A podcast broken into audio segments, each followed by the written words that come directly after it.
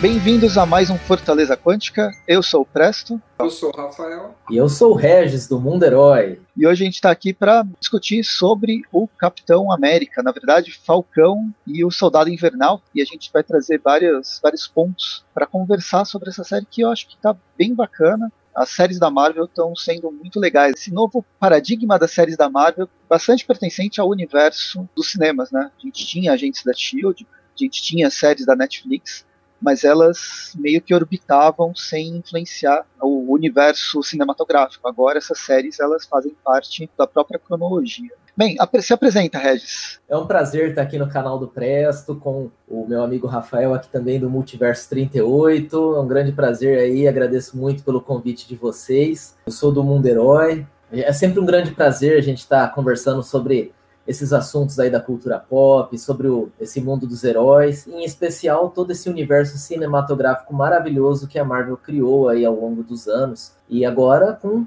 a chegada dessas séries aí, como agora elas fazem também parte da cronologia e é uma coisa que vem a agregar também, uma coisa muito bacana para tornar ainda mais rico esse universo, para explorar personagens que às vezes para um filme, pode ser que não sustentaria um filme em questão de, de arrecadação, de bilheteria, mas para uma série funciona muito bem, como a gente viu, né? Então, talvez até funcionasse também para filme, né? Porque, puxa, a série do Falcão com o Soldado Invernal foi sensacional, né? Não deixa nada a desejar para um filme aí do Capitão América e tudo, mas a gente vai entrar daqui a pouco com mais detalhes nesses assuntos, né? Falando assim um pouco mais de mim, tem o um canal que é o Mundo Herói. Caso vocês também não estejam inscritos ainda lá, inscrevam-se lá para dar uma forcinha para mim também. É sempre um grande prazer aí tanto Presto quanto Multiverso 38 são canais muito bacanas, os dois trazem conteúdos também muito especiais aí no, do mundo das HQs. E mais uma vez é um grande prazer estar aqui com todos vocês. Valeu, Regis. Já vamos começar. E aí, Rafael, qual que é a sinopse? Vou jogar essa batata quente para você. Qual que é a sinopse dessa série do Falcão e Soldado Invernal? É, ela é um pouco difícil de definir. A gente no começo, antes de estrear, achava que seria a princípio ou só uma série de ação, ou uma série de espionagem, que era como eu acreditava, ou era uma continuação de Agents of Shield e tal. No fim, não foi uma coisa nem outra, né? E foi uma série que acabou é, agregando aí vários plots e subplots, né? De vários arcos, né? Várias fases, vários personagens aí no caso.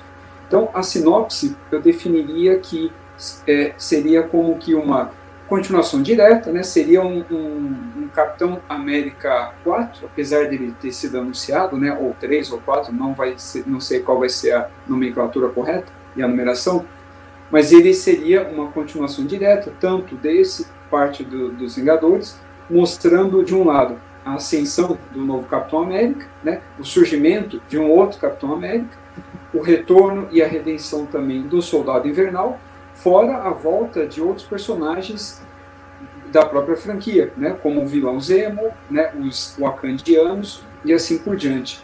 E eu quero agora aproveitar esse meu gancho jogar para vocês dois também uma outra bomba, uma outra batata quente, que é algo assim que me ficou bastante na cabeça em relação à conversa que eu tive com vocês dois até. O, eu lembro que assim, o Regis, ele tem uma visão antes do último episódio, tá? A última vez que a gente conversou a respeito da série.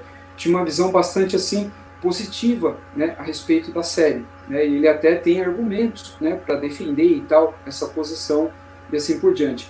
E o, o, o Presto ele me atualizou né, de, de, algumas informações a respeito da receptividade da série, mas não em relação ao público em geral. Né? Acho que a gente não saberia falar sobre isso, mas dos próprios canais. Né? Muitos até estavam comentando ou reclamando alguma coisa dos reviews né, dos, dos episódios eram menores do que o da Wanda. Entendeu? Então a gente fica uma dúvida, ué, mas para os blogueiros parece que não foi tão bom ou é injusto a gente comparar as duas, mas ela, em termos de qualidade, ela foi boa. Então eu queria que vocês comentassem, não tem uma ordem, né? pode ser qualquer um dos dois, o Regis em relação à qualidade da série e o Marcelo sobre isso que a gente havia conversado, sobre essa questão da receptividade do público em querer acompanhar as notícias em torno da série ou não. Então, pessoal, em termos de qualidade, eu achei uma série muito bem feita, partindo assim do até de efeitos especiais, é, efeitos especiais impecáveis, dignos do, de, de filmes de cinema mesmo. A gente vê que é uma série que tem um bom orçamento aí, uma produção muito boa, uma excelente ambientalização, cenários muito bonitos, muito bem construídos, trazendo toda aquela atmosfera mesmo do universo ali do Capitão América, seguindo bem a estética ali do segundo filme do, do Capitão América, né? Porque o primeiro filme do Capitão América é, já se passava num, em tempos um pouco mais mais antigos, né? Ali em tempos de Segunda Guerra Mundial, tudo, né? A gente vê uma estética bem parecida ali com o do, do segundo filme do Capitão América, e como o Rafael bem disse, poderia ser tranquilamente um filme chamado Capitão América 4, porque não deixa de ser, embora não tenha mais o Steve Rogers, mas é ah, mostrado o surgimento de um novo Capitão América, vários, ali personagens do universo dele mesmo, e o, e o, que eu achei bacana, tanto no, no Falcão quanto no, quanto no WandaVision, é que apesar deles terem transformado em série, eles não, diminu, não diminuíram o orçamento, né? Então, é, é, a qualidade de um filme. Se você juntar todos os, os, episódios aí, se torna um filme. Não, não tem assim o que você pode falar que ah, deixa a desejar, porque não deixa. Simplesmente eu acho assim, realmente funcionou até melhor do que funcionaria num filme, porque um filme teria ali o quê? Duas horas e meia, três horas no máximo, acho que nem chegaria a três horas. Em formato de série, pô, cada episódio ali, seis episódios, cada um ali com mais de 40 minutos, então deu para explorar muito bacana. Você vê que é uma série que não enche linguiça, vai direto ao ponto, explora muito bem ali a, a redenção mesmo do, do Buck, né? E mostra também o crescimento e essa amizade ali sendo criada, esses laços ali sendo mais estreitados pelo Buck e pelo Falcão. A gente vê uma amizade de fato surgindo entre os dois, que no começo eles estavam ainda um pouco assim mais ah, tinha aquela coisa assim, mas no último episódio a gente já vê que eles estão parceiraço, né? Os dois já se abraçam, os dois se ajudam, dão risada juntos, já. Eles faziam terapia de casal, né, Regis, no começo. É, é exatamente, bem isso mesmo. Aí partindo para esse outro assunto, eu sei que você jogou essa bola pro Presto, né? Mas eu, eu tenho, eu quero dar minha, meu pitaco também. Então, e eu, eu tenho assim na minha cabeça aqui. Talvez o WandaVision tenha dado um pouco mais de visualizações pessoal que faz as reviews. Primeiro, foi a primeira série. Tudo que é primeiro tende a ter uma tensão muito maior em cima. WandaVision não dá pra gente comparar com essa série, embora os personagens ali todos façam parte dos Vingadores, mas são personagens assim, se você for encarar as histórias solos deles, eh, são universos assim totalmente diferentes, né? O Falcão e o Buck são personagens mais urbanos, são personagens assim, digamos até um pouco mais pé no chão, né? Embora tenha toda a parte da fantasia tudo, mas são personagens assim, mais, digamos, mais comuns, mais comuns no sentido de serem é, mais menos, menos fantasiosos. Aí a gente vai para o WandaVision. Lá é uma feiticeira, uma coisa um pouco mais viajada, ela mexe com magia, dispara energia, tem toda uma manipulação de realidade, tem o Visão, que é um Android ali totalmente também surreal, né? Se você parar para pensar na, na concepção dele e tudo. E o mistério também, que a, além de ser a primeira série WandaVision, isso já atrai muita atenção, ainda teve o fato de, de, de todo o mistério criado nos primeiros capítulos de WandaVision. Porque começou ali com aqueles episódios que pareciam anos 50, anos 60, e ninguém sabia o que estava acontecendo. Isso foi ser revelado um pouco depois, então isso fazia com que as pessoas teorizassem muito, o mistério foi crescendo, teorizaram N coisas, né? Mas assim, eu achei que a WandaVision entregou um, uma boa série e tudo, foi uma, aliás, foi uma série excelente, né? Uma série muito boa.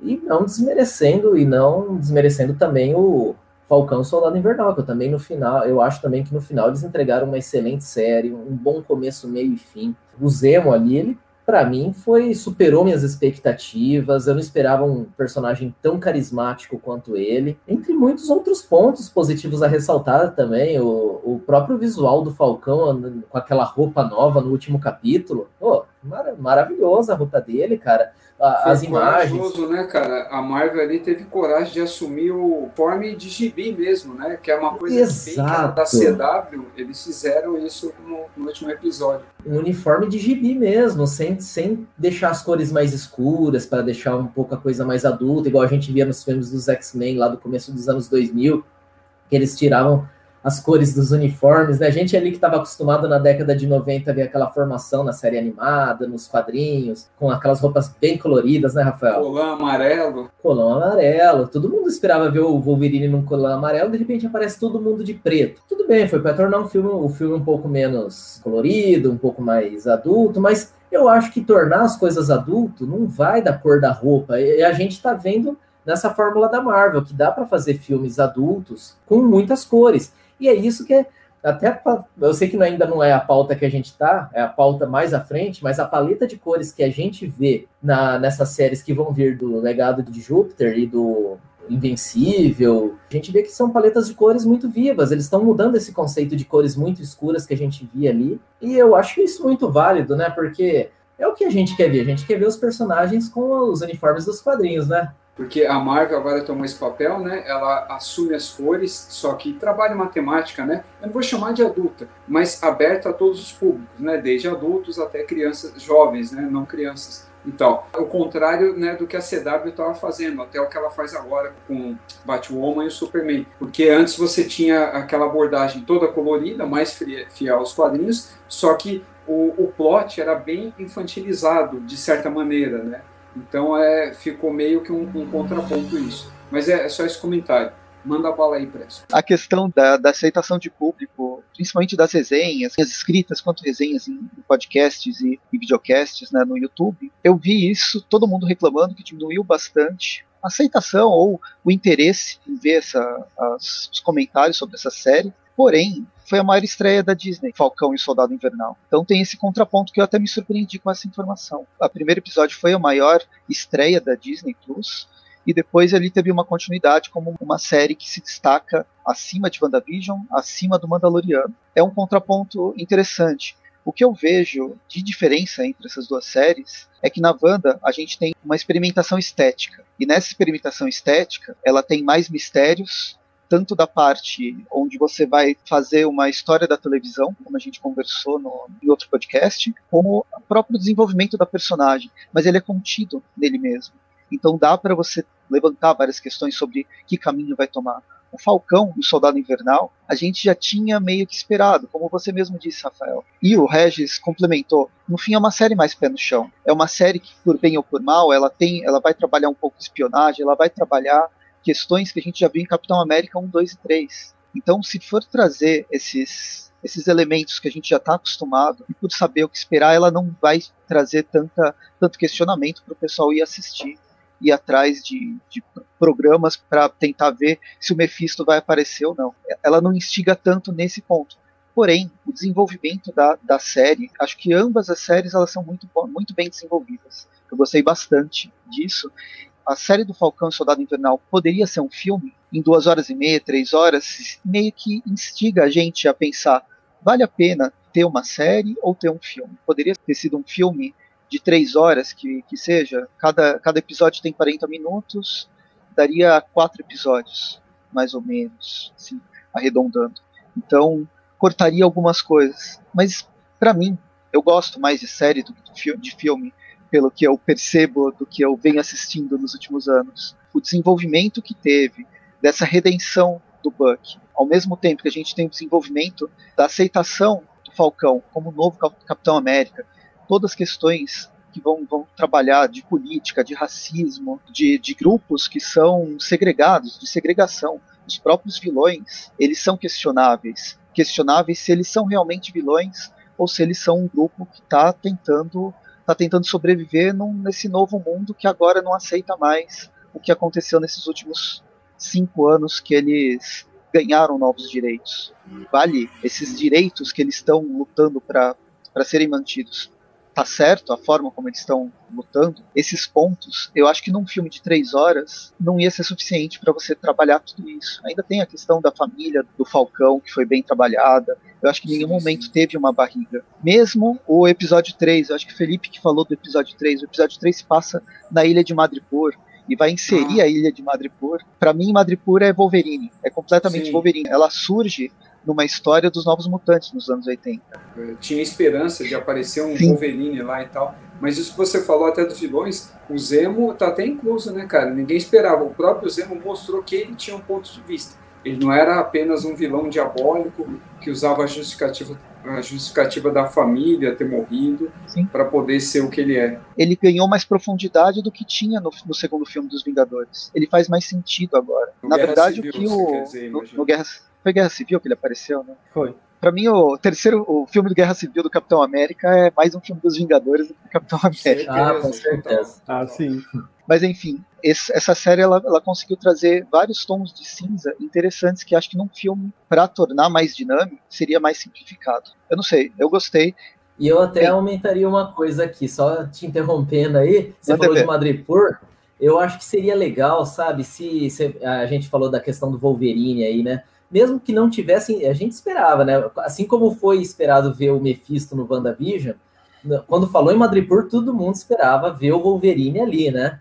Eu acho que seria muito bacana, mesmo que não tivesse introduzido o Wolverine, mas tipo assim, uma hora eles estarem andando ali de longe e olharem lá e ver, tipo assim, só uma silhueta de um cara com três garras lutando contra um monte de gente e não querer se envolver e sair fora, para ficar aquela coisa no ar, já para introduzindo os mutantes. Eu acho que tanto no WandaVision quanto no Falcão, eles estão perdendo oportunidades, não de introduzir, mas pelo menos de passar alguma referência para esse universo dos mutantes, porque eu ainda não consigo ver como eles vão ser introduzidos nesse universo. A única explicação é que eles vão vir de outro universo, porque ninguém conhece, ninguém fala nada deles, assim como o Quarteto Fantástico. A gente não vê uma menção a Red Richards, nada, né? Tudo bem que quando começou o universo cinematográfico, não podia citar, então talvez eles falam assim, talvez não faça sentido colocar assim, também de repente só porque tem os direitos, talvez tenham que vir de outro de outra realidade, mas sei lá, Pelo menos alguém de tapa-olho, né? A gente podia ter. Exato. Depois Ou alguém dentro de um bar, assim, jogando, é, com charutão na boca, com tapa-olho, jogando baralho ali com alguém. Alguma coisa assim que fala, será que é o cara? E, no, e Ah, não. sombras pra mostrar, né? Afirmaram que o Quarteto Fantástico vai sair. E pelo que eu li até agora, os X-Men eles não sabem como, como inserir, não vão Como- É, estar em pelo- segredo de Estado. Sim, Pode é falar, pelo que eu vi, eles querem dar um destaque maior primeiro no Quarteto Fantástico para depois introduzir os X-Men, né? Agora, como. Assim, eu concordo com o Regis, eles perderam várias oportunidades de começar a apresentar os mutantes, né? Mas eu diria até. Lourenço, também Pode que falar. pelo, pelo fato do WandaVision mexer com questão de própria Wanda, como a gente viu lá quando ela falou chega de mutantes, ela podia ter feito o oposto na série, ter feito Sim, algum sim. encantamento que surgissem mutantes. É trazido todo mundo, mas não surgido do nada, né? Sim, sei sim. lá, trazido de outra Sim. realidade. Ela mexe com manipulação de realidades. Ela estava mexendo ali com a própria magia do caos. Não seria nada absurdo ela trazer um grupo de heróis de outra realidade, eles É. ficarem ali deslocados, né? E aí trabalhar vezes- plot em um filme ou série. Sabe o que vai aparecer, Lourenço, até? Que eles Ah. vão fazer a mesma coisa que fizeram com o Hulk. O Hulk, ele não teve um filme, ele apareceu no filme dos Vingadores, só. E Feiticeira Escarlate, ela teve um plot dentro do Homem de Ferro. Já o Hulk, não. Ele teve os filmes dele. Tudo bem que a gente considera aqueles da Fox, beleza. Mas assim, ele, ele apenas apareceu no filme dos Vingadores. Essa é a origem dele. Eu acho que os X-Men são grandes demais para aparecer só assim. O Quarteto Fantástico ele pode surgir num filme. Reed Richards acabou de nascer agora e ele é o novo cientista do, de, 19 de 2025. Agora os X-Men é o maior problema assim, inserir. É, o, por exemplo, o Quarteto Fantástico é fácil, porque pode falar assim que o Red Richards já era o maior cientista ali da, da Terra. Só que eles ainda não tinham feito a viagem lá, onde eles foram bombardeados por radiação.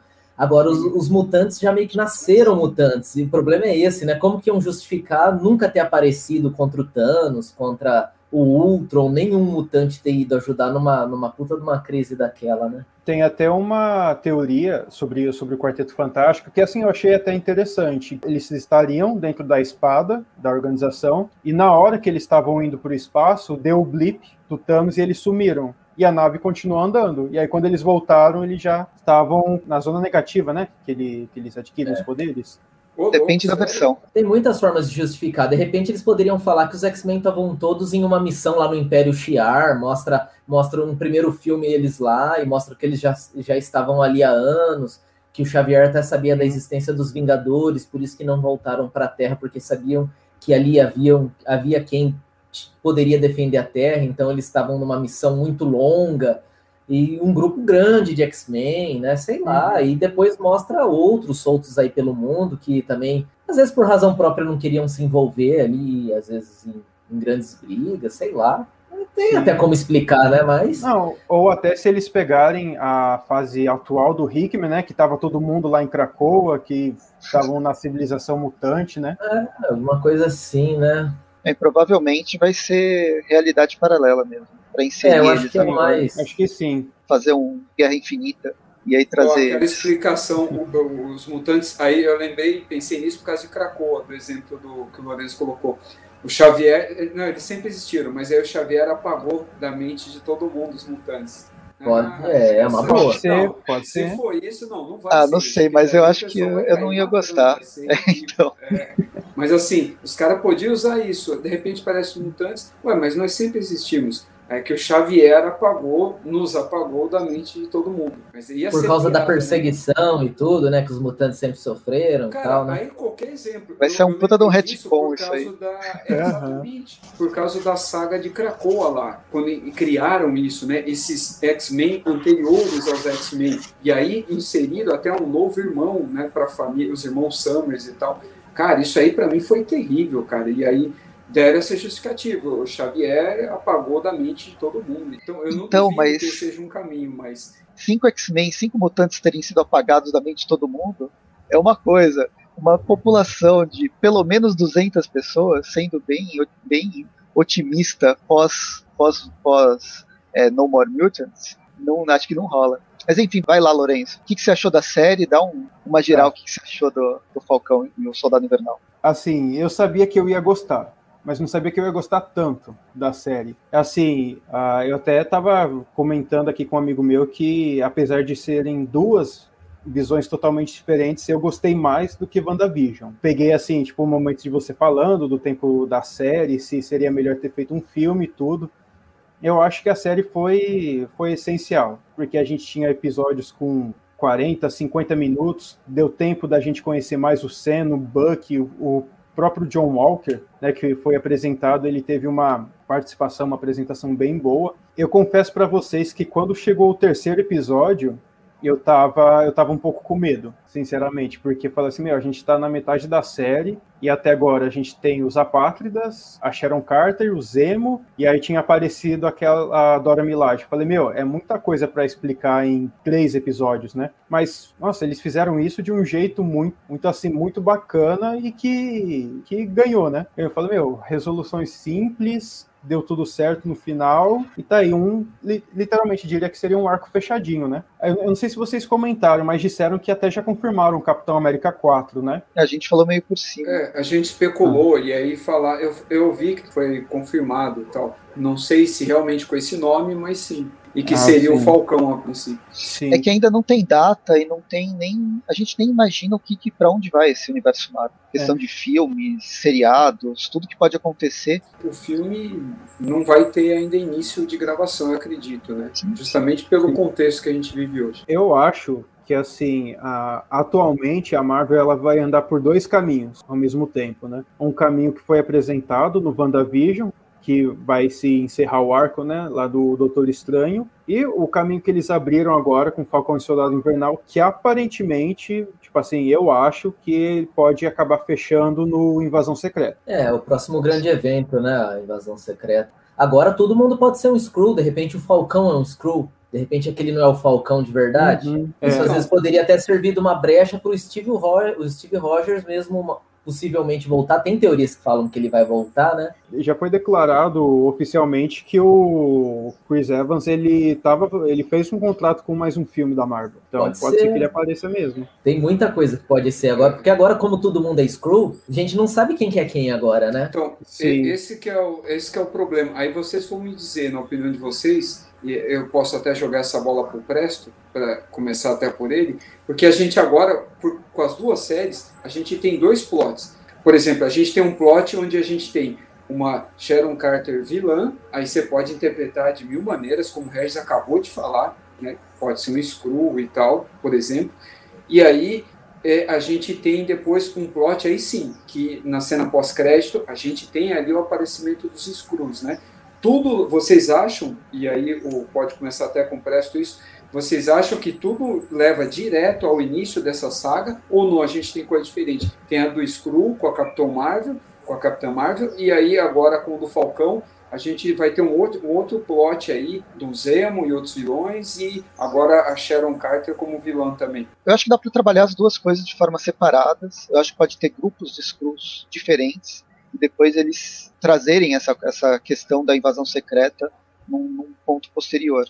Até talvez numa aniquilação, num, num futuro, uma série que se passe com, só, no, só no espaço, com grupos específicos, aí os Guardiões da Galáxia, seja eles quais forem na, na, na época, Capitã Marvel, e aqui a gente tem as guerras, a, a invasão secreta, nossa, especulando completamente.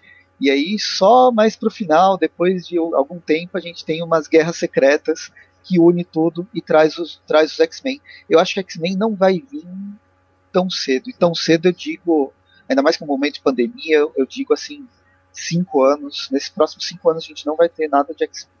Meu Deus, só... meu Deus, Presto, que tragédia só. Isso não é uma notícia, é uma, uma bomba que você está jogando então, pra gente. Eu acho que uma das piores coisas. O pessoal é vai a dar Fox... dislike, Presto. Uma das pior, piores coisas é a, a Fox ter, ter perdido, ter sido comprada pela Disney. Eu gosto do, dos filmes X-Men, por maiores problemas que eles tenham, por mais zoada que seja a cronologia deles. Mas mesmo no universo Marvel, eu vejo os X-Men num universo tão à parte, num universo que funciona muito melhor entre os mutantes do que com a, a inserção de, dos outros super-heróis. Ele precisa ter uma própria linha cronológica, uma própria série de filmes para fazer sentido dentro de encontros com Vingadores no futuro. E é difícil uma produtora, por maior que ela seja, por mais que seja Disney, trabalhar com questões tão diferentes que caminham de formas tão diferentes, tão separadas, para depois se unir e não ser simplesmente uma salada ou o que foi no filme do Capitão América que vai juntar um monte de gente para se bater no estacionamento da, do, do shopping. Eu acho e, difícil trabalhar isso. E Presto, também diria uma coisa: se o dia que surgirem os X-Men no universo cinematográfico da Marvel, e isso vale também para o Quarteto Fantástico, é, eu não gostaria assim de ver eles tão. Eu gostaria de, por exemplo, eu não gostaria de ver eles assim tão fazendo parte, digamos, de um universo de heróis da Marvel, como se fossem tudo a mesma coisa. Eu acho legal eles manterem essa coisa do grupo dos Vingadores, o grupo do Quarteto Fantástico, o grupo dos X-Men.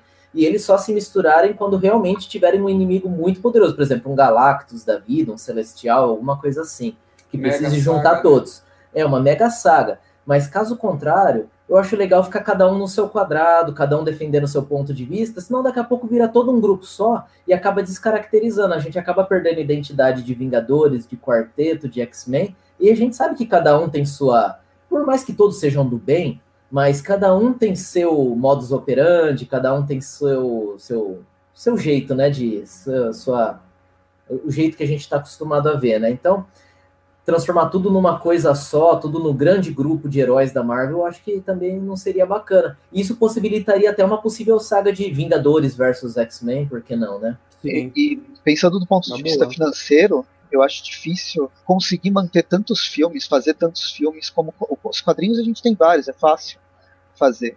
Agora manter tantos filmes nesse orçamento, um orçamento que acabaria exigindo de uma forma ou de outra, eu acho muito muito complicado, sabe? É, não podem ser atores tão caros, né, Presto? Tem que ser atores eu, assim, eu não muito conhecidos. É essa, antes de passar a palavra pro, pro Lourenço, é porque assim, cara, eles ainda estão anunciando, além disso tudo que a gente colocou, que já é por si só um problema, eles estão anunciando, cara, filme do Namor, outros heróis solos que futuramente vão fazer parte, não dos grupos em si, mas dos plots grandes, né, com mega sagas e tal, como o Regis colocou. Então, assim, pelos anúncios, é motoqueiro fantasma, ou seja, vai vir coisa aí, tipo, absurda. Quando esses heróis estiverem é, inseridos dentro de um filme maior, de um personagem maior, em termos de popularidade, ok.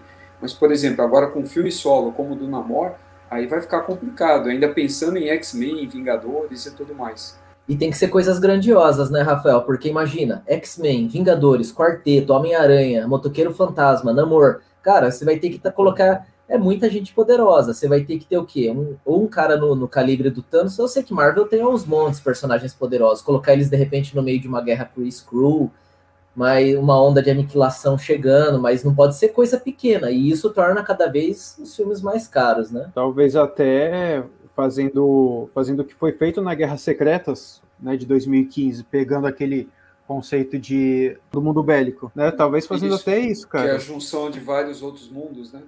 Isso, porque, tipo, beleza, acho que uma participação de cada um, por exemplo, vai, vamos colocar aí, vai ter a série lá do Máquina de Combate, a Guerra das Armaduras. Vamos colocar assim que tem uma aparição pequena do, do Reed Richards. Vai, só, só vem na cabeça agora. Beleza, foi uma aparição bacana, já dá pra gente ter o gostinho, né, de, de quero mais, mas assim, se for fazer sempre, o tempo todo, aí eu acho que até vai ter que reformular totalmente os filmes da Marvel, viu? Eu acho que isso tem grande chance de acontecer uma reviravolta dessa, de aparecer todos esses personagens, de repente, lá no Doutor Estranho e no, no Multiverso da Loucura, né? Eu acho que tem grande chance de acontecer, Sim. porque ali ele vai estar tá mexendo. Provavelmente a Wanda deve aparecer nesse filme. A gente vai ter a Wanda mexendo com magia do caos, Doutor Estranho, conceito de múltiplas realidades. Eu acho que esse é o filme-chave para você conseguir introduzir esses personagens numa coisa que fique aceitável para os fãs, né? De repente, pegar Sim. uma terra onde só existem os X-Men e o quarteto, destruir essa terra, alguma coisa que nem esses grupos conseguiram impedir lá, e na hora H esses heróis, é, por algum portal de algum herói poderoso, serem transportados para cá, às vezes pela própria força do, do estranho, né, do Doutor Estranho, enfim, né? E aí vai da criatividade do, do diretor, né? Surgiu o boato, né, de que alguns atores estão sendo estão sendo escalados, né, para fazer os mesmos personagens só que em versões diferentes. Tem o Tom Cruise que parece que ia fazer uma participação como Homem de Ferro, Emily Blunt que ia ser Viúva Negra e acho que o Jensen Jensen Ackles ou o Dean, né, como Capitão América. Tipo, ah, como o Doutor tá. Estranho estaria explorando, entendeu? Aí conheceria Entendi. outras versões de Tony Stark, Capitão América. Entendi. Mas, né, então, isso também, a gente às vezes fala, ah, mas às vezes os atores são caros, mas, pô, se a gente considerar que o Vingadores Ultimato foi a maior bilheteria da história, só perdeu recentemente porque Avatar reestreou em alguns países é, recentemente e acabou passando de novo, mas isso também não, não, muda muito o fato de, pô, ser a segunda maior bilheteria da história é um, não é qualquer coisa, uhum. né, gente? Então a gente vê que o, orçamento não tem limite, porque o dinheiro retorna, né? O dinheiro, o Sim, hype é muito fora, grande criado, né? Fora que é assim, que nem o Robert Downey Jr. É, é um, acho que é considerado um dos quatro atores mais bem pagos de Hollywood. E assim, ele já tá fora, então, digamos assim, já poupou uma grana a mais, né? Exato. O nona página, ele fala que acha que podia ter uma ligação com a, o final de Agente Carter eu também eu sinto muita falta de ligação com esses outros seriados. Mas tem todo um problema de bastidores, de produtores que não se picam, que acaba não, não saindo. Eu gostava muito de Agente Carter, mas tinha um, um lance de, de Madripoor lá. E o Felipe Neri, ele perguntou aqui sobre, se vocês leram, né, o Capitão América do uhum. Nick Spencer, e como aproveitar essa, essa fase do Capitão América do Nick Spencer. É pré-Império Secreto, é pré em 2005, pós Guerras Secretas, teve aquele salto de oito meses. E nesse hum. salto de oito meses, o Falcão ele assumiu o, o manto do Capitão América. E aí teve uma fase toda voltada para questões sociais, mais pesadas do que o que a gente via com o Capitão América. É eu acho que é bem interessante trazer. Ele já trouxe, eu acho que tem muito do Nick Spencer, da inspiração do, do, do arco do Nick Spencer nesses seis episódios.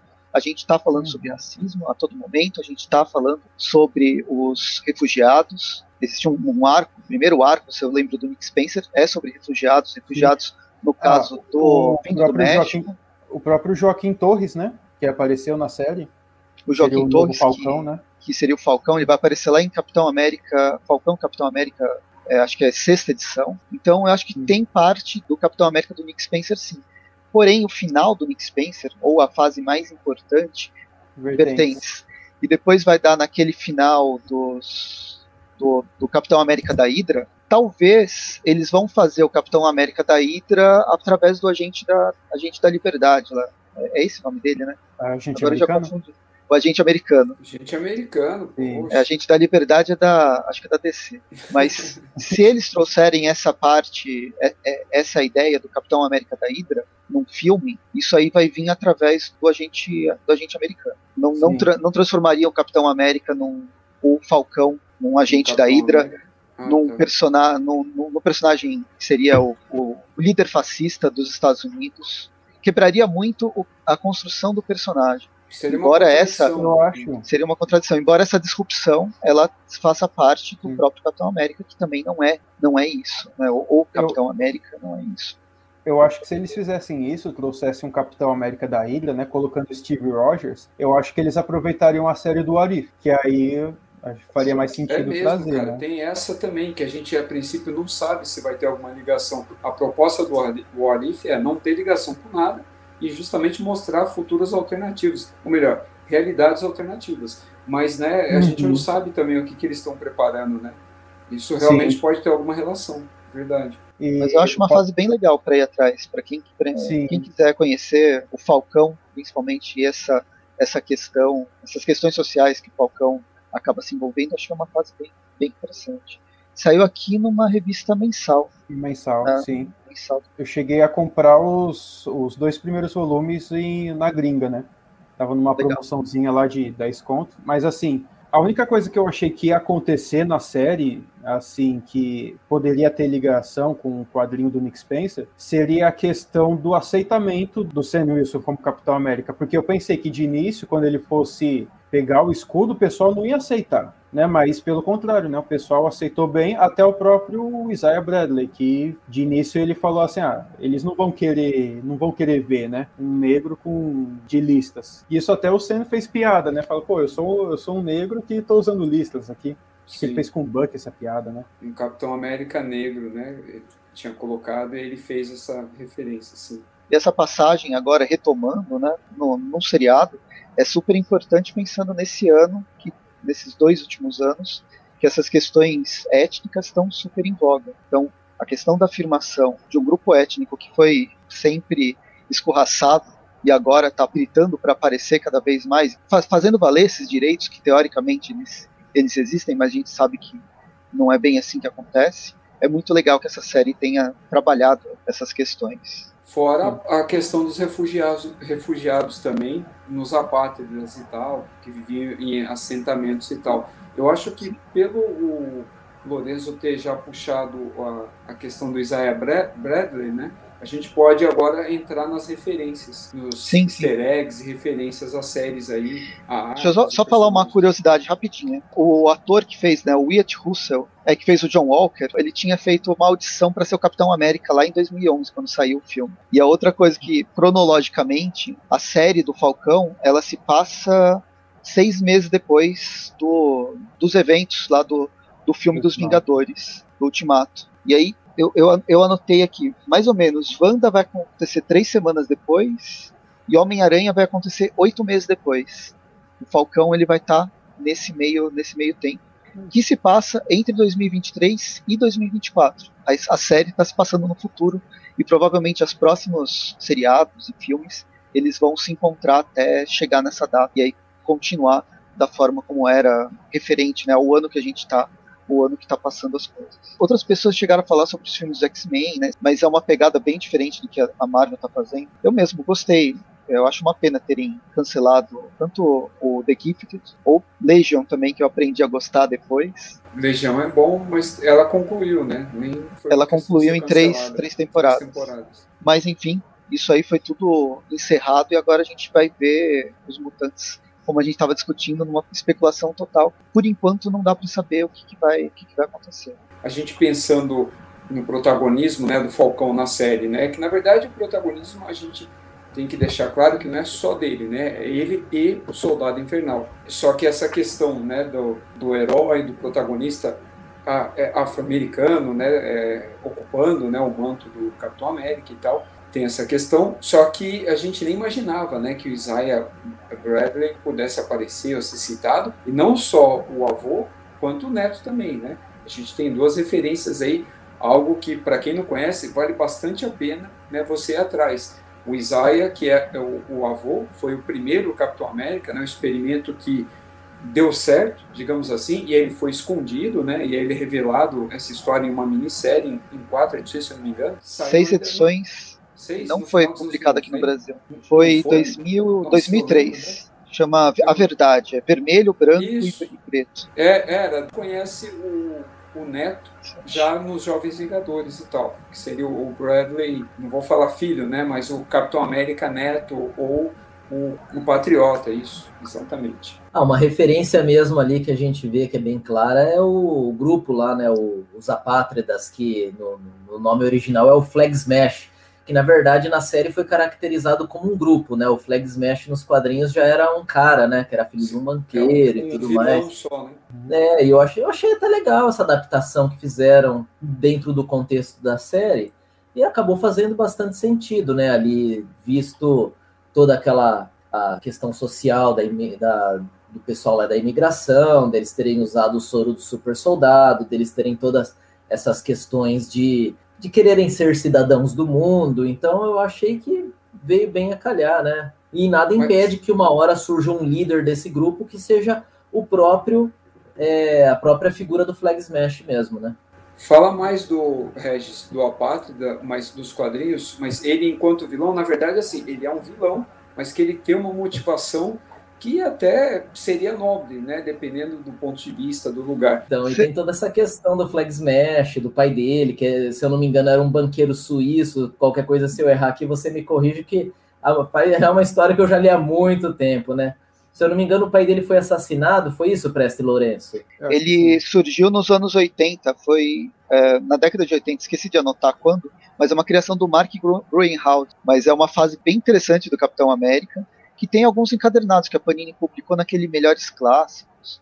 E a Salvat deve ter publicado também alguma coisa. Exatamente. Mas ele, ele surge na Capitão América 312. Ah, e a ideia era é. justamente isso: lutar contra símbolos nacionais, os hum. símbolos nacionalistas. Era uma ideia de um mundo sem, sem fronteiras. Sem fronteiras, Só que, né? de uma forma que acaba sendo deturpada. É interessante essa, essa, essa questão que ele acaba levantando, mas eu acho que está muito melhor trabalhado, até porque foram 30 anos de diferença. O trabalho que, que se faz agora dá para você digerir o que, foi, o que foi criado e tentar trazer uma coisa nova, correspondendo aos, aos questionamentos da nossa, da nossa contemporaneidade, né? a forma como esses apátridas foram, foram inseridos. E, então, e, tanto que eu acho interessante que na primeira aparição do, do grupo dos apátridas, se eu não me engano foi no primeiro episódio, a gente vê ali atrás é, uma, meio que uma bandeira da Suíça, né? É, em cima de um, de um estabelecimento ali, eu não lembro exatamente o que, que era, mas fazendo total menção ao, ao Flag Smash original, né, o Presto? Bem, é bem engraçado, né? Esses pontinhos que eles colocam, às vezes só para fazer referência, e às vezes para falar que a gente vai trabalhar com isso mais para frente. Tem um símbolo que aparece sempre ligado aos apátridas, logo no começo, nos, nos, primeiros episódios. Esse símbolo ele tem uma, uma, uma questão cultural sobre, sobre liberdade e tal, é uma apropriação de uma outra cultura.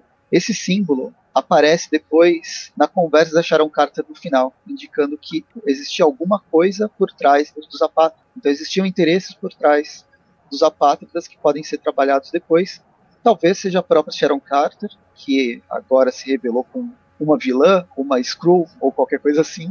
Ou talvez, talvez seja o próprio Flag Smash também, né? Que ele era filho de um banqueiro suíço, né? Então, recursos ele teria para bancar uma organização dessa com uma fachada de um interesse de uma causa social mas que na ótica dele tem, ele esteja com seus próprios interesses ali, né? É verdade, né? O apátrida poderia até ser ela, né? E não o grupo, afinal, né? Ou alguém por trás também, é verdade. Eu não tinha Sim. pensado dessa e forma. A gente vê, e a gente vê ali uma, igual a, a Hydra, né? Que, é, a Hydra está em todos os lados. É, a gente vê que em determinadas histórias sempre tem algum agente que fala High Hydra, né? Ali você vê que sempre tinha alguém infiltrado também dos flag smashes, né? Era, é, como que eles falavam? É, um, uma nação, um isso, povo, né? É uma nação. Isso. Foi é o título do último episódio. Cara, eu, eu, na verdade acho que a Sharon Carter pode ser o Mephisto, hein? Cara, eu tava comentando esses dias com um amigo meu. O Mephisto é o melhor vilão da Marvel. Ele nem apareceu e todo mundo já especulou. Não, é o Mephisto, cara. O melhor é o vilão Mephisto. da Marvel. Ele tá em todas. E uhum. eu tenho certeza que quando ele aparecer, ninguém vai adivinhar. Fala, putz, era o Mephisto. É. E ninguém vai, vai fazer a ideia. Bem, isso mesmo. A gente, se a gente falar assim do, da questão do Galactus, de repente a gente pode falar assim que o Galactus de determinado universo já era tão antigo, já tinha consumido todos os planetas, já tinha consumido de repente até só faltava a Terra, porque digamos assim que na Terra Sei que eu tô fugindo completamente do assunto, pessoal, perdoem. Mas vamos supor assim que nesse universo ele já teria consumido todos os planetas e só sobrasse a Terra, justamente por causa, às vezes, de, dali de uma de algum acordo com o Red Richards, com os heróis ali, né? Com, envolvendo o surfista prateado e tudo. Mas chegou num ponto que só faltava a terra, o bicho estava morrendo de fome e comeu a terra. No que ele comeu a terra, os mutantes e o Quarteto Fantástico vieram para cá para alertar que o Galactus tinha consumido todos os planetas daquele universo e ele estava tão poderoso que ele conseguiria, sei lá, conseguiu algum artefato, alguma coisa e vir para o nosso universo para cons continuar consumindo os planetas.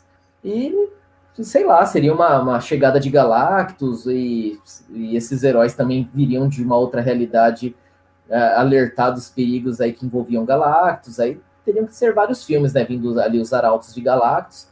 É, eu tô, tendo, eu tô fazendo minha parte aqui de, de é, fazer um esforço aí para é, conseguir integrar essa galera aí no, no universo da Marvel, mas não, não é fácil não. Aí, Lourenço, vamos mandar uns currículos aí lá para Marvel aí, que Bora, contratar eu de diretor, você também aí, ó. Eu só queria fazer mais um comentário em relação às referências. A principal, no caso, além das que a gente já citou e tal, dos arcos, que seria do John Walker, né, que, na verdade, assim, a própria história do John Walker enquanto Capitão América, depois como agente americano, já já já seria uma série, né? Já já daria conteúdo é sempre uma série solo de seis episódios ou mais até. E, inclusive aquele parceiro dele, né, o Estrela Negra e tal, eu não, eu não lembro o nome dele na série e tal, eu, eu não, não lembro também nos quadrinhos, ele morre, né, e tal, no, no filme, e a, a, na série, né, e aí a motivação do John Walker, ele era é um pouco diferente, né, nos quadrinhos, por ele se tornar quem ele era é uma saga assim muito boa, né? Ainda começo dos anos 90 do, do Capitão. Depois disso já começa a decair bem até o Wade assumir na segunda metade dos anos 90, que você tem ali o, o, capitão, né, que deixa de ser o capitão, se torna o capitão, ele deixa de ser o Capitão América para ser só né, apenas o capitão, e aí o John Walker e o parceiro dele assumem esse manto, né, de Capitão América e, e Buck Barnes, né, vamos colocar assim, e tudo vai indo relativamente bem até o, o Caveira manipular né, toda a situação e tal. E aí a gente tem justamente o John Walker como vilão, como anti-herói, e bem em uma época que era dos anos 90 que estava bem comum surgir isso, né? Você tinha lá o Homem-Aranha com uniforme negro, aí aparece o Venom, que o Homem-Aranha não pode ser o vilão. Você tinha ali né, o Azrael, como eu e o Regis conversamos na, na última live que a gente fez, tomando o manto, o manto do Batman e tal, e o John Walker como um anti-herói, não um vilão, mas um anti-herói tomando o manto ali do, do Capitão América. Um, um, cara extremamente já violento, como ele foi representado na série, né? Ele não media tanto esforço assim do ponto de vista moral, vamos colocar assim. Ele era mais é, maquiavélico, né? Ou maqui, maquiaveliano, né? Dependendo da terminologia que vocês escolherem. E só que na série, na, no quadrinho, ele tinha motivação porque os pais dele são mortos, né, são assassinados brutalmente, e aí ele fica completamente louco. E o, o Caveira Vermelha incrimina o Capitão América, né, dá a entender que foi Steve Rogers que fez isso. Por isso do confronto deles e tal na, no final dessa saga. Né? Coisa que a gente até esperava, para mim, eu jurava que a série ia terminar. John Walker como um Capitão América louco, como ele estava seguindo esse caminho, contra o Falcão e o Soldado Invernal. Mas ele, assim, ia injetar. Ele não usava o soro do super soldado, né? No quadrinho era o soro da super força, que aí tinha um nome esquisito lá que eu não lembro bem agora.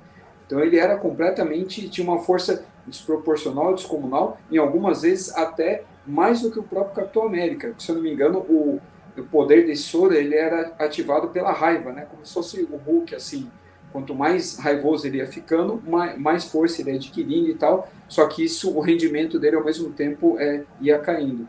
Então é mais nessa, essa referência eu queria resgatar. Nessa época, inicialmente era para ser como um segundo Buck mesmo, só que o Dwayne McDuff, que chegou no Mark Waid, falou que Buck era utilizado nos anos 50 de uma forma pejorativa com negros. E aí ele mudou para esse outro nome, que era Star alguma coisa. Então tem. É até interessante é, trazer o Dwayne McDuff nessa. Né, como foi traduzido. Estrela Negra. Para a gente não se estender muito, tinha um monte de coisa que eu separei. comecei a, escrever, isso aqui vai virar um texto depois, e beleza. Mas, para a gente já se encaminhar para o final, o que, que vocês acham dessas séries? Qual que é o legado? A gente já conversou sobre o futuro da Marvel. A gente especulou sobre o que, que vai vir para esse próximo, para essa próxima fase. Não dá para chamar de fase tão fechadinha como era antes, mas o que vai vir para o futuro. Agora, e o resto? A gente tem vários multiversos por aí várias editoras, vários streamings que estão lançando séries de super-heróis. O que é o próximo passo? O que, que a gente acha dessas novas séries da Marvel comparada com as, com as da DC? O que, que vocês acham? Olha, eu acho assim, eu presto, que é inevitável que de década em década eles tenham que se renovar. E isso a gente está vendo esse processo acontecer de novo. No começo ali dos anos 2000, como a gente falou ainda há pouco, a gente viu uma. Desde as cores, a, os cenários, tinham toda uma. Eles tinham uma visão, né? Por exemplo, lá no começo dos anos 2000, o que havia de mais legal era ter uniformes negros, aquela coisa tudo meio escura, aquela coisa do. Sabe, essa coisa assim mais. Tentar sair das cores, uma paleta de cores mais Bem escuras. Dark, né? Bem dark. Spawn, os heróis eram o Spawn, o Darkness, não sei se vocês lembram. Exatamente, exatamente isso. E, e só tratando desse assunto, desse assunto de cores, se a gente parte ali de 2010 a 2020, a gente já viu um novo conceito sendo introduzido em cima disso. Ali no, no começo do universo cinematográfico da Marvel, que se eu não me engano foi em 2008, mas mais de 2010 para frente a gente já vê cores já chegando, mas ainda cores escuras, cores não fugir, não ainda trazendo assim tanto para as cores vivas, né? E o que a gente vê se iniciando agora nessa nova, nessa nova renovação de ciclo é o pessoal usando e abusando de cores, cores vivas e partindo assim para uma coisa mais quadrinhesca mesmo, assim, é, nem sei se existe essa palavra, mas uma coisa assim que pareça mais com que vocês, como se você estivesse lendo um quadrinho mesmo. Vamos usar uniforme clássico, vamos usar cores, vamos fazer o filme como se fosse uma história em quadrinhos, não só. Porque já, já é aceito isso, né? Parece que antigamente se fizesse isso seria uma coisa cafona. Hoje a gente enxerga isso como uma coisa muito legal, mais próximo possível do fiel, mas ao mesmo tempo não está sendo cafona, né? E a própria questão narrativa também dos filmes, né? No começo dos anos 2000 a gente via muito trilogia, ou filme 1 e filme 2, mas uma, uma rede, uma cadeia de filmes assim tão entrelaçada, tão interligada como essa que a Marvel criou, partindo para séries, partindo para vários filmes dentro da Marvel ali, um conversando com o outro, isso é muito bacana.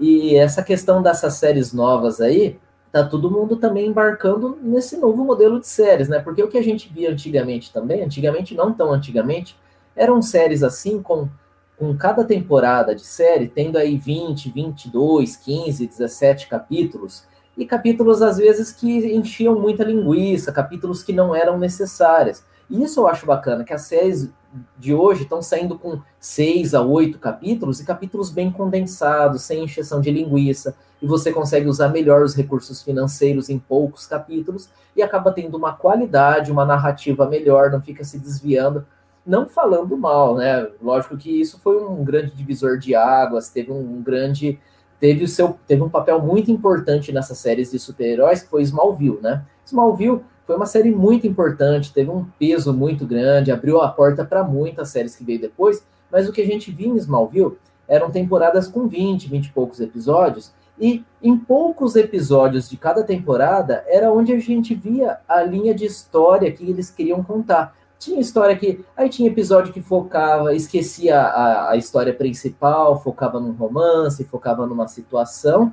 Aí lá perto dos últimos episódios já voltava pro cerne, pro centro da coisa mesmo, né? Eu acho mais legal quando as séries são mais assim, contam a história mesmo que a gente quer ver. Por mais assim que às vezes a gente ame os personagens e goste de ver um, um, um episódio ou outro eles fazendo às vezes coisas aleatórias em situações que fogem da história, mas eu acho que eu particularmente eu prefiro ver a história com começo, meio e fim, sem muita encheção de linguiça, né? E eu acho que isso é bacana, esses novos modelos e tudo. Eu acho assim que também classificação também hoje a gente está vendo séries desse sentido de herói com teor de violência mais legal, assim, mais adulto, com classificações maiores, né? Coisa que a gente não via antigamente, porque antigamente também tinha esse senso que herói todo mundo tinha que assistir desde a criança, então não podia às vezes ter um, uma coisa de herói tão violenta. E hoje não, hoje a gente tem série de herói que criança pode assistir e a gente tem séries de herói que é só mais para adulto mesmo, né? Que tem é, mais carregadão na violência. E isso eu acho muito bacana, né? Porque a gente não fica só com aquela coisa, com aquele meio termo, com aquela coisa morna, né? Então a gente consegue ver alguma coisa mais próxima da realidade se os heróis existissem. Se os heróis existissem saíssem numa pancadaria com vilões, não seria um negócio bonito. Eles iam sair quebrando tudo, sangue para todo lado, né? Esse é um negócio assim, fofinho, Por isso que a gente né? tem The Boys, né? Exatamente, perfeito. Então. Um dos primeiros filmes que eu vi assim um pouco mais violentos, baseado numa obra do Mark Millar, foi o Kick-Ass, né? Que a gente viu ali um nível de violência bem alto, né? Eu acho que também eu vejo muito muitos filmes hoje com essa inspiração assim na, nas obras do Mark Millar, né? O Mark Millar, eu acho que ele inspirou também um pouco esse estilo que a gente vê em Kick-Ass, que a gente vê ali também olhando para as fotos do legado de Júpiter, a gente vê ali um dedo do, do, Mark, do Mark Millar, né? Ele e o Kirkman, né, que meio que inauguraram isso, né? No, isso. Depois do, de 2010, mais ou menos, né? Essa linha mais violenta, né? Depois dos anos 2000, Essa colocar assim. Essa linha é um pouco mais violenta, né? Até falando do, do próprio Invencível, que o Presto citou também, o Invencível também é do Robert Kirkman, né?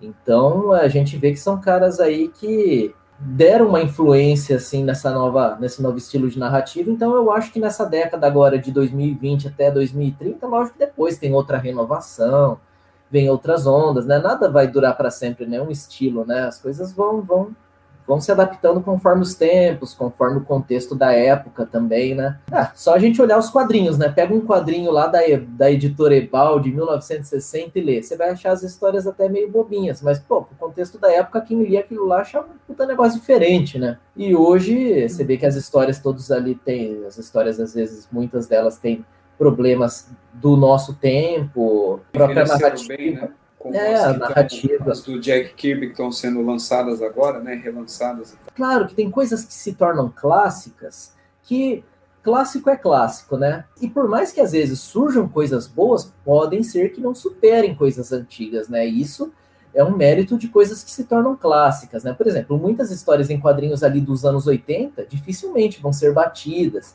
Tem séries, filmes, pô, o Superman do Christopher Reeve é um filme ali do, do, final dos anos 80, do final dos anos 80, começo dos anos 90, 70, 70 aliás, né? 70, 70 é, eu no 90. Cara, dificilmente vai surgir um Superman melhor do que o Christopher Reeve. Ele, cara, ele tem a cara de Superman, ele é um, um Superman assim muito bom. Então, mesmo que surja, o pessoal não vai aceitar esse É, ele foi um Superman muito muito bacana. E olha, final dos anos 70 a gente está falando e e ele é um Superman muito icônico. Tudo bem, a gente hoje pode assistir o filme, pode ser um filme muito diferente do contexto dos dias de hoje, mas é um clássico, né? E é o mesmo se aplica para a série do Flash dos anos 90, né? Fez muito sucesso e tudo mais, né? E agora tem outras coisas também que eles erram. Por exemplo, o filme do Demolidor lá do Ben Affleck, eu garanto que muitas pessoas vão preferir mil vezes mais a série do, do Demolidor recente do que o filme do, do Demolidor do Ben Affleck, né? Então, a gente tem muito. A questão da qualidade é uma coisa, mas a questão também do contexto da época, do contexto que é inserido a narrativa, aí também é, é, outra, é outra coisa, né? Não, só para fazer um gancho, eu acho interessante fazer essa, esse panorama, esse panorama que veio dos anos 70 até os anos de 2020 que o Regis fez, porque a gente passa por diferentes períodos, diferentes formas de assimilar, de assimilação, né, assimilação cultural, como os super-heróis são tratados, se eles fizeram sucesso ou deixaram de fazer sucesso, saindo dos quadrinhos, pensando mais nos, no cinema nos filmes, a gente tem os filmes do Superman nos anos, no final dos anos 70, início dos anos 80. Na mesma época, a gente tem o seriado do Hulk, que é uma outra pegada, uma pegada muito mais intimista. Final dos anos 80, o Batman é lançado, tem toda aquela Batmania, e depois vai decair nos, nos últimos filmes lá do o quarto filme do Batman, o Joe Schumacher. Esse problema que teve o filme do Joe Schumacher, sendo bom ou ruim, ele pegou um tom completamente diferente do que vinha sendo trabalhado antes. E a galera de Hollywood começou a falar: puta, super-herói não vale a pena. Ou pelo menos não da forma como eles são tratados nos quadrinhos. Na mesma pegada do Batman, que veio a série dos anos 90 do Flash, mas aí pro final dos anos 90 a gente tem Blade, que já não é um filme de super-herói, é um filme inspirado, mas não é um filme de super-herói.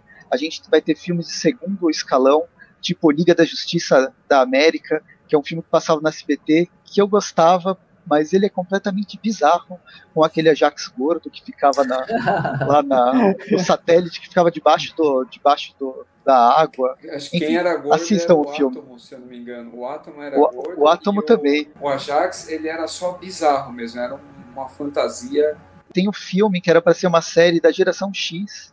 Ele é de 96. Quando eu assisti, eu fiquei super, na, super pilhado, porque o carro, logo no começo, o carro tá entrando e vem ah, o nome da Mansão Xavier. Tipo, o filme é bem tosco. Ele é de super baixo orçamento e ele não foi para frente. Mas existia esse medo de você investir num filme Ah. até que vieram Homem-Aranha e X-Men. Homem-Aranha mais voltado para os quadrinhos e X-Men tentando sair totalmente de quadrinhos com aquela roupa com a roupa preta e roupa de couro. Você falando dos anos 90, também tem o Spawn, né?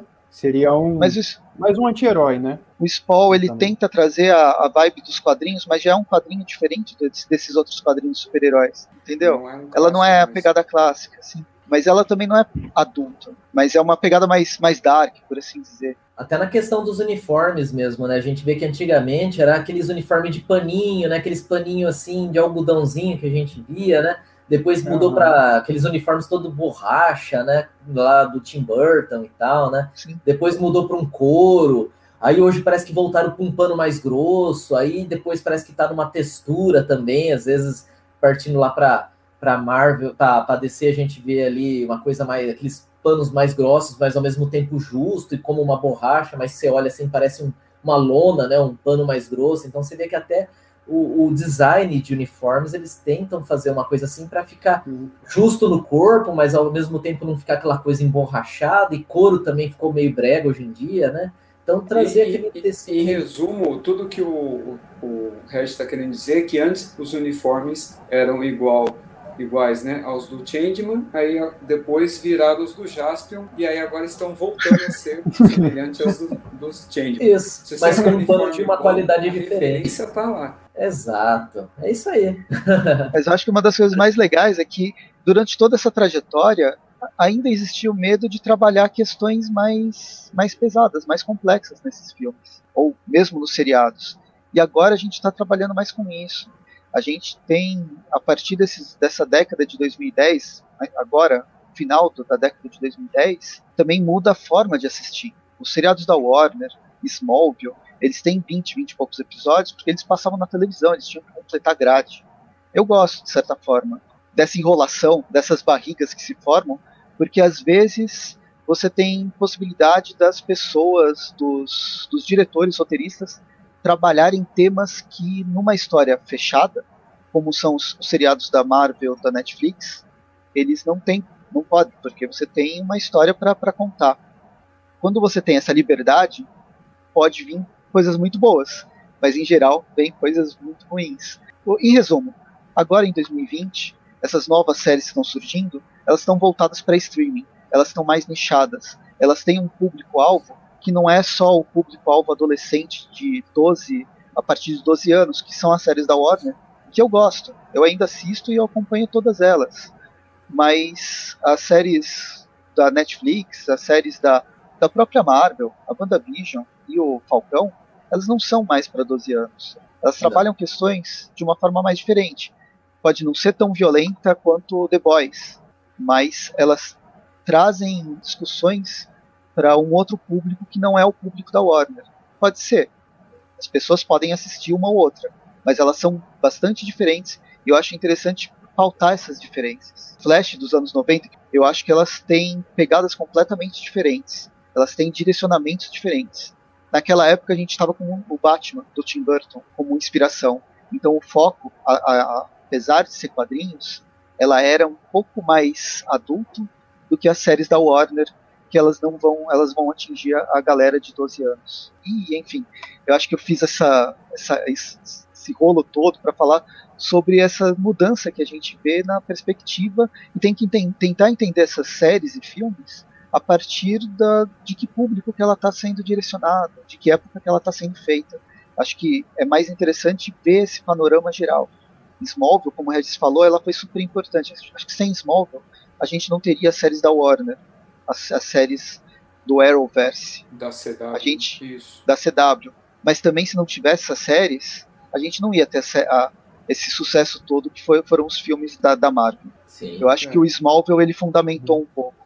Smallville, junto com o Homem-Aranha, junto com os filmes dos X-Men, junto com o Demolidor também, que apesar de ele ser- não ser muito bom, ele estava dentro do Quarteto Fantástico nessa época. Eles Todos tiveram sua importância, né, experimentando. Presto? Sim. Sim, eles Sim. tiveram seu papel dentro do cenário que a gente está vendo hoje. Eu acho que a gente só tem essa multiplicidade atual porque pôde errar muitas vezes com coisas que realmente tem que deixar, tem que ser apagado como Mulher Gato, talvez Motoqueiro Fantasma. Eu acho Electra. essas ainda pior, Electra, eu acho essas ainda pior do que outras que a gente considera ruim, como Demolidor, ou mesmo Quarteto Fantástico.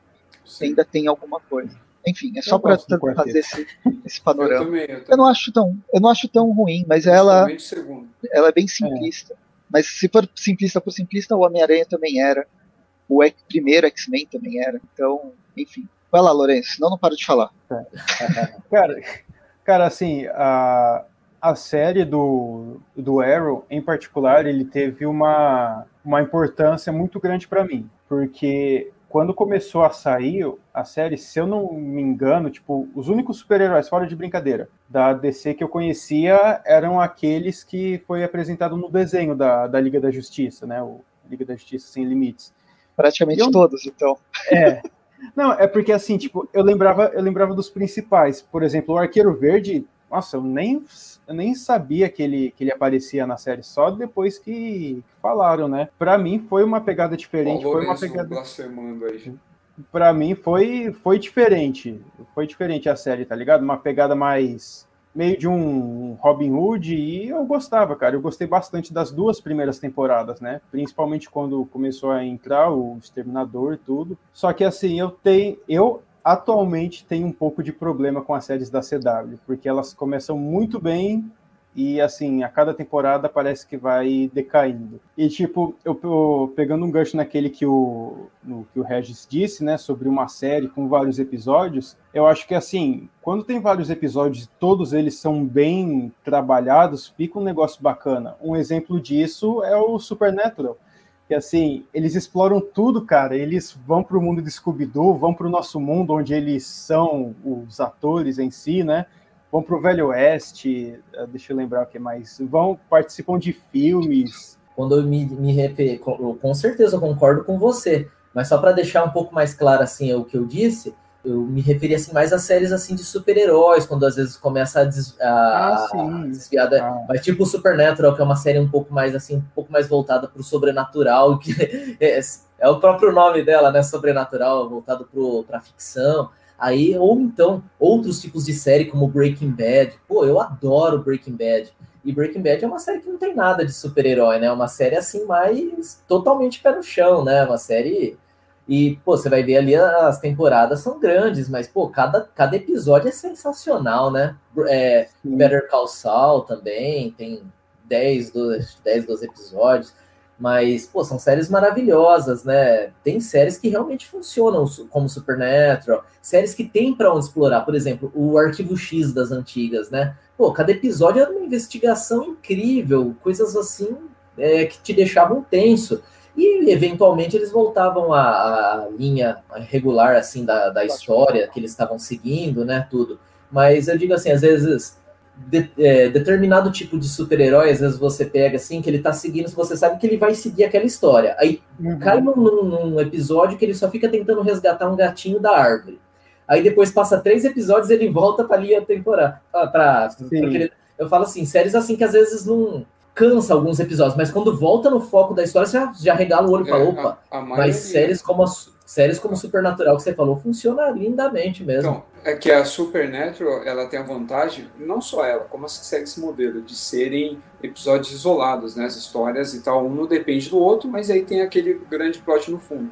Agora, Sim. isso que o Regis descreveu é o problema de todas, e principalmente o Walking Dead. Para mim, o Walking Dead é assim. Você tem o É. primeiro e o segundo episódio, aí depois você tem enrolação até o penúltimo, e aí o último eles voltam pro plot e termina a temporada. Exatamente, isso... nesse exemplo do Walking Dead, o Rafael conseguiu resumir o que eu estava tentando dizer.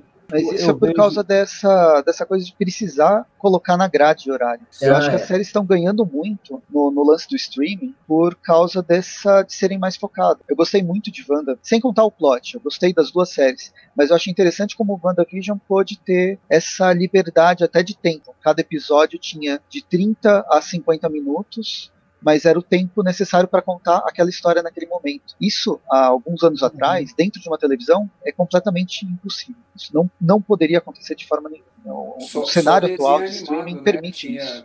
Um tempo desse menor do que meia hora ou 25 Não, então, minutos. mas mesmo assim, um desenho animado vai ter episódios de 20 minutos, vai ter episódios de 10 minutos. Não vai ter. Aí, pessoal, dentro da temporada essa, essa flexibilidade. Agora, outra coisa também totalmente nada a ver, né? A Emily Clark, ela foi confirmada dentro do MCU, né? A nossa rainha Daenerys, né? A rainha dos dragões. Quem vocês acham que ela vai ser? Eu acho que ela vai ser a rainha Skrull. Se fosse para vocês darem um chute. Mephisto.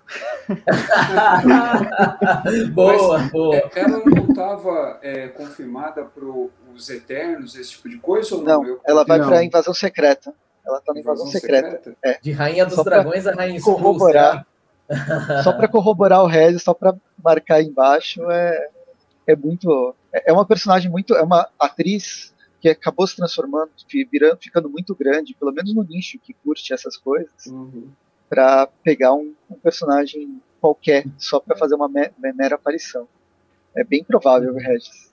É bem provável. Mas, é, mas então, aí até voltando desse assunto do, dos vários episódios, né? Eu entendi o seu ponto de vista, Regis, de boa, mas assim, o próprio Arrow, eu acho que a primeira e a segunda temporada funcionam muito bem com os 23, 24 episódios que tem, cara. Acho que assim, todo episódio são essencial, mas de um tempo assim para cá foi ficando meio o Flash mesmo, o Flash eu tinha assistido acho que até a terceira temporada. E aí recentemente eu retomei, né? Falei assim, ah, vou reassistir. Cara, eu não consegui. Passei acho que seis episódios e falei assim: ah, não, cara, eu não. É. Tô com paciência. Vocês são muito chatos. Eu assisto não, mas é, Ah, mas é que nem assim, né? Às vezes, na época que você assistiu pela primeira vez, como estava num contexto diferente, funcionava. Hoje, como a gente já está se acostumando a esse novo é. modelo de séries um pouco mais resumidas, se a gente pegar para reassistir séries que às vezes dão uma enroladinha ali, a gente já vai ficar meio bolado, né? Porque na Sim. época funcionava, realmente, você falou, na primeira e na segunda temporada, né? Isso daí foi, faz quantos anos já? É, quase 10 anos. 12, 2012. É. Naquele tempo, era, é, essa era a fórmula mágica, né? Naquele tempo ali, isso era, era o máximo, né? Hoje, como já tá mudando aí essa, essa coisa é, assim, que igual... a TV ainda, e não streaming, né? É exato, é o uhum, formato, é. né? Vai mudando e a gente vai se adaptando a esse novo formato. Não que é impossível assistir, é até gostoso, principalmente se você é fã, por exemplo. A, o Arrow tem legiões de fãs. Eu garanto que cada um deles é deve pegar e uhum. assistir, assistir, reassistir, reassistir e amar. E, e, quando a gente é fã, a gente assiste mesmo. Aqui, ó. Mas eu digo assim, eu, pro cara que assiste comumente, assim, pro. Eu como um bom velho. Aí, ó. então, ó, o fã. E a pessoa que é fã, ela não vai se ligar nisso. Por exemplo, se eu sou fã de alguma coisa, eu vou assistir, reassistir, não tô nem aí. Mas aquela pessoa que não é ligada em quadrinhos, nem em cultura pop, que assistiu uma vez e achou legal, dificilmente ela vai reassistir, né? Sim. É. Minha mãe, o pessoal mais é... velho O do Flash, por exemplo, quem assistiu naquela época, tem essa questão nostálgica, aí vai vai preferir, né? E ainda aquele visual bem, bem raiz, né? O uniforme e tal é, bem raiz, ou o cara né, tinha que malhar muito e ainda ter um pouco de enchimento e tal, para ele parecer né, forte e tal, ou ser uma espécie de armadura, como era o Batman do. Não é o Batman do Tim Burton, né? O Batman a partir do Tim Burton era assim. Antes disso, a gente tinha o Batman 66, que ele não tem nada de armadura. Mas aí é outra história. Então, por exemplo, você tinha a, a DC lá meio paródia, e aí alguns se tornaram clássicos. A Mulher Maravilha, mesmo que ela tenha um filme bem sucedido e tal, de alguma forma, né, esteja presente na liga, a série dela dos anos 70 ainda é referência. A do Hulk, ela já não é mais, né? Você teve outros filmes e tal, é, não séries, mas filmes, mas para quem viveu essa época, né, ela é uma referência. Eu tenho lembranças, né, boas e tal. Você tinha um ator interpretando o Hulk, não um efeito especial. Apesar que a peruca que o Ferrino usava era terrível, mas a gente até aceitava na época e tal. E aí com, com a evolução, né, no caso das séries, mas ainda no formato da TV, Smallville também, cara. É, lembra quando começou, era show de bola, aquela música até da abertura, né? Tudo Pô, lá marcou uma época aquela música, né? Nossa, não, tudo era muito bom, até os personagens, você via, até o Lex, Lex Luthor, a, a relação deles. O pai do Lex. O pai, nossa, é o Leon, né, o Luthor lá, meu. É, pô, é legal demais, cara. E durante, assim, as três temporadas, realmente foi muito legal. Depois, assim, você via que é, você não estava contando a história do Superman na juventude. Não, eles estavam adaptando os plots atuais de toda a história do Superman naquele contexto lá. Aí, nas últimas temporadas, que na oitava aparece o Apocalipse, aparece vilões, aparece Brainiac e assim por diante, aparece a Sociedade da Justiça e aí vai embora. Mas eu gosto, assim, só das três primeiras. As outras, assim, eu veria mais, via mais por fã ou coisa do tipo. Eu gosto a partir da sexta. Tudo, e gosto, aí, o, o Presto gosta quando fica trash. Quando o negócio fica trash, aí Poxa, mas é aí que eu, os, os super-heróis aparecem. Aparece a Liga da Justiça, o Bart Allen. Isso, é isso. Eles têm um Aquaman, o primeiro Aquaman lá, meu, inesquecível e tal. Mas a sociedade realmente, assim, eles tentaram manter o visual original. Então, eu gostei bastante, apesar de ter ficado cafona assim e trash para quem não gosta desse tipo de efeito, para gente que é dos quadrinhos, ok, fala, meu, tentaram representar fielmente ali o Senhor Destino, era o personagem ali e acabou, entendeu? A da CW, ela, ela revolucionou, você tem a do Arrow lá, a primeira, eu acho assim, ela de ok para boa, não, acho ela boa, né? mais do que ok, eu acho ela boa, beleza. Só que assim, a história é boa, ela tem uma barriga, uma enrolação, mas é boa ponto final. Gosto dos atores e tal, gosto né, do ator que interpreta o Arrow e tal. Só que assim, as cenas de ação dela aí são excelentes, aí são muito, não é nem falar acima da média, elas são exemplos até para outra série. Tanto o trabalho do dublê e os atores que tinham que aprender a lutar, né, a performar daquele jeito, o trabalho que eles fazem, principalmente o protagonista e, e você tinha com dois plots, né? O presente e o passado, né? Com aqueles uns flashbacks e tal. E aí a segunda, cara, assim, para mim, assim, até hoje, de série de super-herói, o que eles entregaram na segunda temporada do Arrow, exatamente ali para mim é a melhor temporada de série de super-herói até hoje. O que eles Concordo entregaram ali foi espetacular. E o vilão que eles entregaram, né, de todas as referências, o soro, né, que eles usam ali, o soro concorrente da Marvel, né, que era o Miraculo lá do, da DC, o, vilão lá, o Slade Wilson, para mim a melhor versão do Deathstroke, do Exterminador, não o visual, apesar de eu gostar, o do filme, das, a melhor versão do, do Slade Wilson e tal. Então, assim, excelente. Aí a mesma Sim. coisa. Aí a partir da terceira, que aí veio até o Hazal e tal, cara, aí acabou. E a mesma coisa, os spin-offs dela também. O Flash, primeira temporada espetacular, cara. As referências, a história. A segunda, muito boa. O final da segunda, então, quando volta o, quando ele começa o Flashpoint, você fala, meu Deus, cara, não. Aí você fala, não, a terceira vai ser a melhor coisa que já foi feita do super-herói até hoje, né? Até hoje e tal. Mas aí quando você vê como é essa terceira temporada, como é esse Flashpoint, e como tudo é traba trabalhado dali em diante, aí é só ladeira abaixo. Aí o que vem, cara, é só ladeira abaixo, né? Ninguém se escapa. Mesmo Lendas do Amanhã, como foi citado aí como piada, Lendas do Amanhã eles foram mais inteligentes, né? É, o Lorenzão é. Ah, Mas assim, as primeiras do temporada. não tem como negar, não tem como não ser. Mas o Lendas, Sim. por exemplo, quando eu vi a primeira temporada, eu falei, nossa, meu, eu fiquei com raiva, assim, eu falei, meu, o começo muito bem. Eu tava com hype lá em cima. Eu falei, opa, uma série da CW só de vilões. Ah. Eu acho que assim, descambou muito, mas assim, são modelos, começou bem, a gente gostou, aí declinou, aí vieram outros modelos novos, e agora a gente está numa terceira onda, que é a da Marvel, tá? Que realmente assim.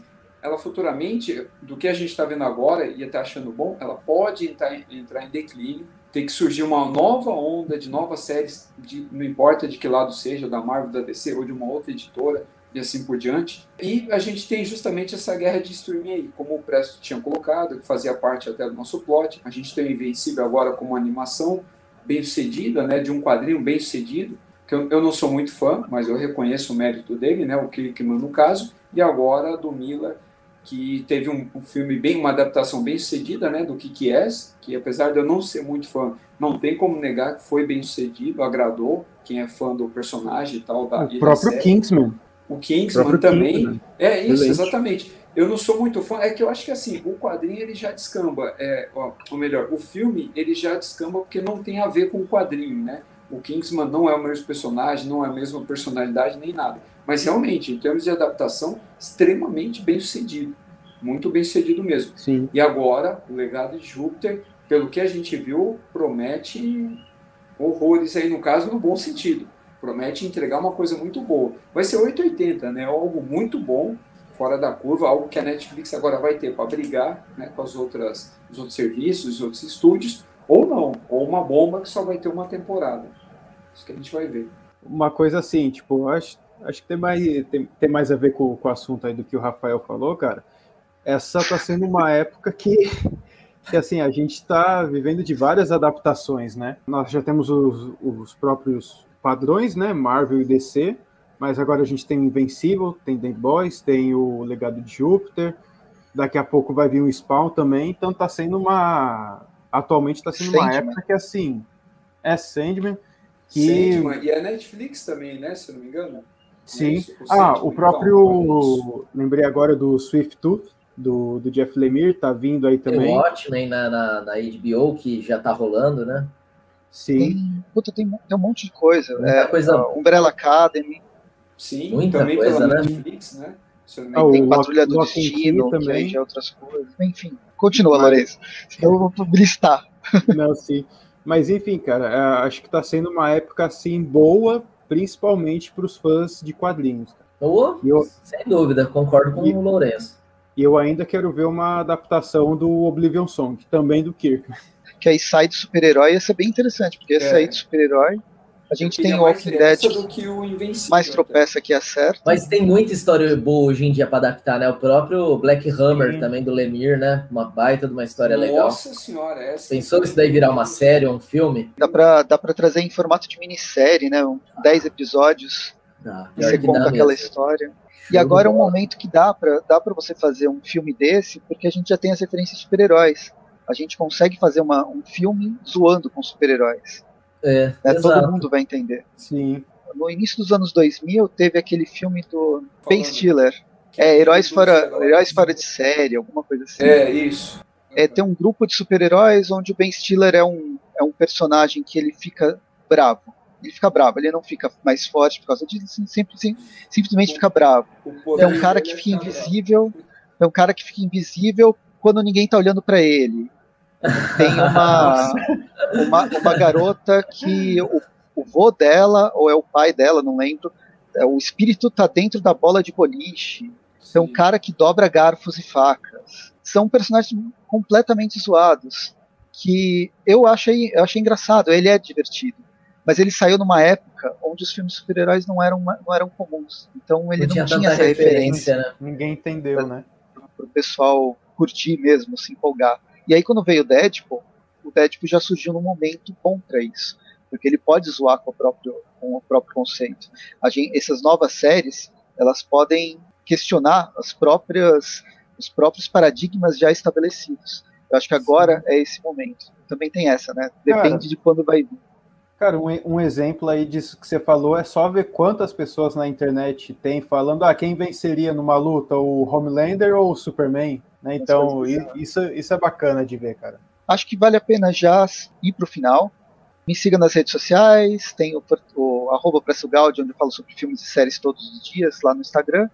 Vou passar a bola para vocês. Primeiro, o nosso convidado que veio pela primeira vez, Regis, onde a gente te encontra e dê as suas palavras finais também sobre sobre o programa, sobre o Falcão, sobre o que você quiser. Esteja livre para falar o que você quiser. Pô, pessoal, foi um prazer aí participar aqui com vocês, com o Rafael, com o Lourenço, com o Presto, com todos vocês aqui, com todo mundo que interagiu. Muito obrigado aí a todos, obrigado a vocês pelo convite. A live foi muito agradável, realmente foi muito gostoso aqui bater esse papo com vocês. É sempre muito bom falar de quadrinhos, de, de gibis e, e tudo mais, né? E assim, é, vocês podem me encontrar aí no canal Mundo Herói no YouTube. É, se inscrevam lá também para dar uma forcinha aí para mim. E já deixo também o convite aqui ao Presto e ao Lourenço também. O Rafael já já esteve recente, mas o Rafael já é de casa, né? O Rafael agora eventualmente também sempre vai estar tá participando lá, né? Sempre mas eu já deixo aí o convite ao Presto e ao Lourenço também para a gente fazer uma live no meu canal, se vocês quiserem. Será um grande prazer para você, para mim receber vocês lá. Também já estendo também meu convite ao retorno do Rafael também ao meu canal. A gente já vai combinando aí uma Com nova certeza. data.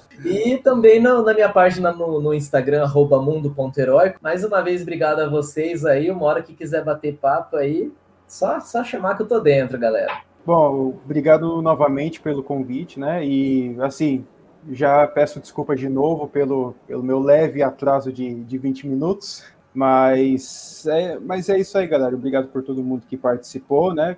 Caso vocês queiram ver um pouco mais sobre o meu trabalho, sobre o que eu faço, tem aqui o, o canal, o Fatos 21, que eu solto pelo menos dois vídeos por semana, às vezes tem um vídeo extra. E assim, é, o que eu falo lá é o que a gente falou aqui, né? Sobre filmes, séries, eu estou colocando algumas coisas mais sobre Star Wars, principalmente sobre as coisas novas que estão por vir, né? Também tem o Instagram, que é o arroba canal 421, que é praticamente o posto que eu estou lendo, o que eu estou assistindo. Daqui a pouco eu já vou tirar uma, uma foto da aquisição, que é o último filme do Planeta dos Macacos, que faltava para mim. Mas é isso aí, galera. Vão lá que vocês vão curtir o conteúdo e não deixem de seguir esses caras maravilhosos, né? O pessoal aí do canal do Presto já meio que deve me conhecer já, porque eu estou sempre por aqui. E, e, eu sempre levo bronca do Presto no canal dele, só por isso eu vou dar dislike nessa live.